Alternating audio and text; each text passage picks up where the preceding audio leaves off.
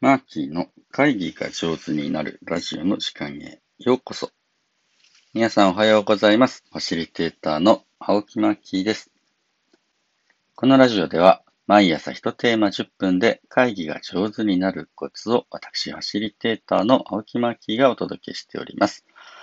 6月19日土曜日朝の配信です。いかがお過ごしでしょうか？週末ですが雨ですね。僕が住んでる淡路島ではしとしとと梅雨の雨が降っていて、アジサイの花が綺麗です。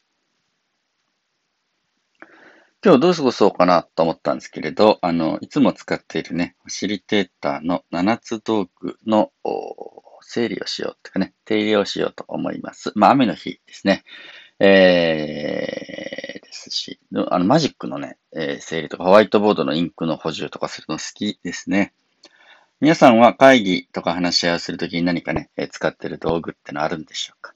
僕はファシリテーターの7つ道具って言ってね、必ず青いメッシュバッグに入れて、えー、もう必ず持ち歩いてるね、道具があります。どこの会議室をお借りしてもその道具がね、まあ一応持っていくという風な感じですね。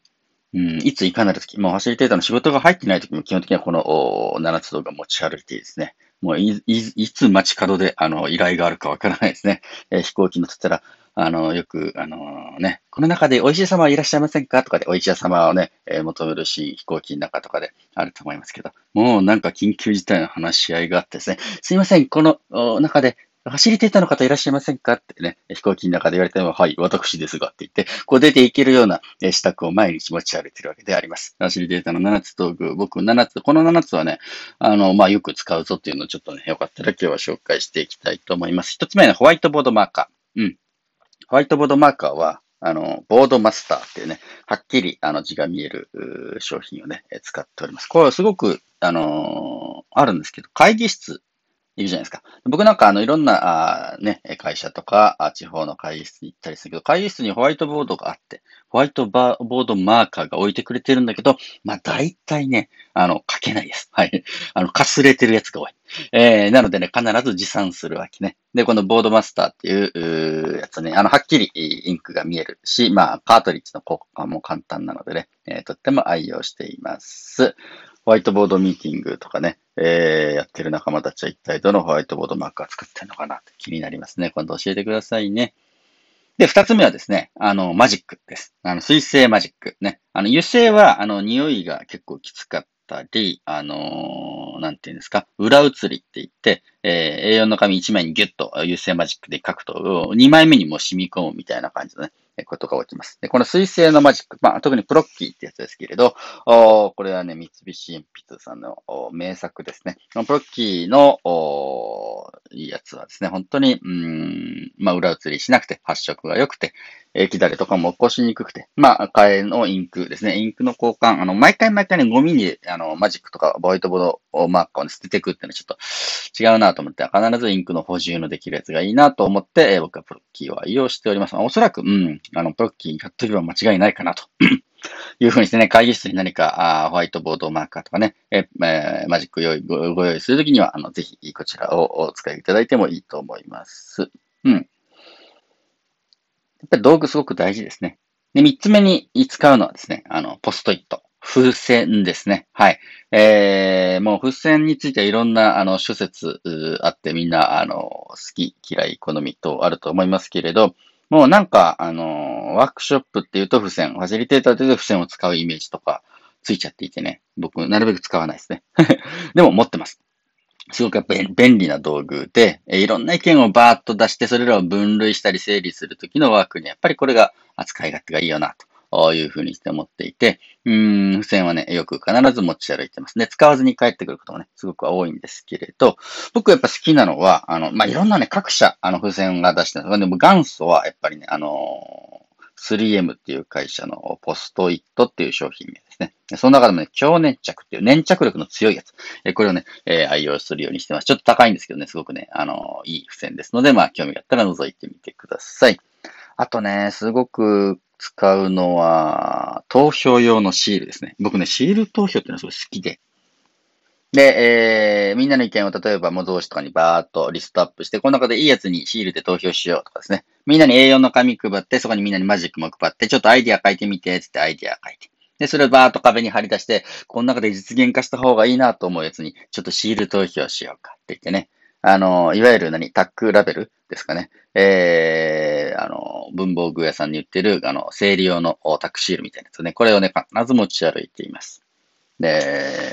今使ってるやつでもですね、これは200円ぐらいする日版っていうところね、え、マイタックカラーラベルってやつですけど、もうこれ1個持っとけばね、もうどこ行っても仕事できて、もう100人の会議、200人の会議でもこの投票用シールね、え、よく使っています。えー、少人数でも大人数でね、すごく使えるやつですね。あと時計です。うん、時計はね、すごく大事。っていうか、まあ、あの会議ってやっぱ時間、限られた時間でやるので、残り時間とかね、全体で今何時ってのは分かる必要がある。で、えー、まあ僕なんかいろんなね、会議室にお邪魔するので、行った会議室、行った会議室に時計がある場合もあれば、見やすい時がないこともあるんだね。でみんな手元の時計見てると、手元の時計がそれぞれだったりするので、みんなで、えー、見見える時計って必ず持ち歩いています。今僕が使ってるのは、あの、雑誌の付録とかでついてきたね、え折りたたみ時計なんですけど、ハンティングワールドっていうとこの、えー、ブランドがちょっと入っている、モノカタログかなんかのね、多分おまけだったんですけど、これはね、すごく軽くてね、どこへでもパッと折りたたみで立てることができて、で、参加者皆さんに、あと、この時計でじゃあ7時の15分までやりましょうか、みたいな感じでね、時間のね、指定もしやすいので、これが気に入っています。あとはね、ストップウォッチ。やっぱり時間管理がすごく大事なんですけれど、僕が今使ってるのは成功のタイムキーパーっていう、ね、そのまますごいですね。えー、まあ、オーソドックスな、あの、いわゆるスポーツ用のストップウォッチです。これはいいのね。ダイヤル式でクッククって回したら1分、2分、3分、5分、10分、15分ってのを、もう一瞬で時間設定してピッて音が鳴る。これがいいですね。よく、あの、キッチンタイマーでね、あの、タイムキープしてる人もいるんですよ。あれは、ピーピーピーピーピーってなるのは、なんとなくちょっとうるさすぎる感じがするんですけど、まあ僕が、んこの愛用をしている、あの、なんていうのお成功のタイムキーパーというのはですね、えー、その、最後のタイムアップのところ、ピッ、ピッ、ピッ、ピーンっていうのがね、この音が、あの、うるさすぎないんだけれど、まあ、50人いる部屋だとしても必ず人の耳に届くみたいな、この音の感じってのが、やっぱり気に入っていて、まあ、道具論ってね、ほんと細かいことなんですけれど、た、もうね、時計一つ、ストップウォッチ一つとってもね、こう気に入った道具というか、手触りとか耳に触る感じが、本当にいいものを選んでおくって、やっぱり、うん、僕にとってはやっぱり大事だなと思います。道具っていうのはね、うん、仕事を助けてくれるところがありますので、えー、そういった意味で、もう、もう、もう様々な、あのキッチンタイマー、10種類以上僕買ってきて使ってますけれど、うん、やっぱこのね、え成功のタイムキーパーというやつがいい音です。もうじきしたらですね、この成功のタイムキーパーの音がね、聞こえると思います。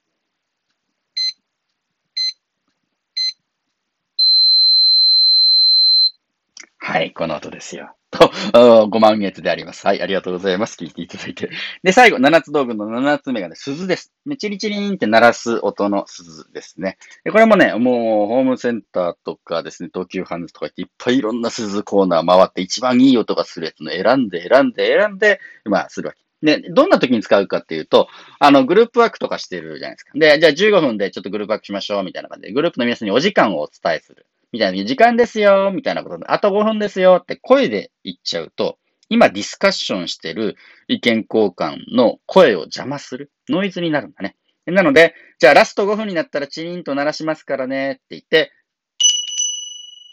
という簡単な音をですね、鳴らすと、あ、チリチリンってなったから、ラスト5分なんだというふうにしてね、みんなが気がつくわけであります。休憩時間をね、開けるときも、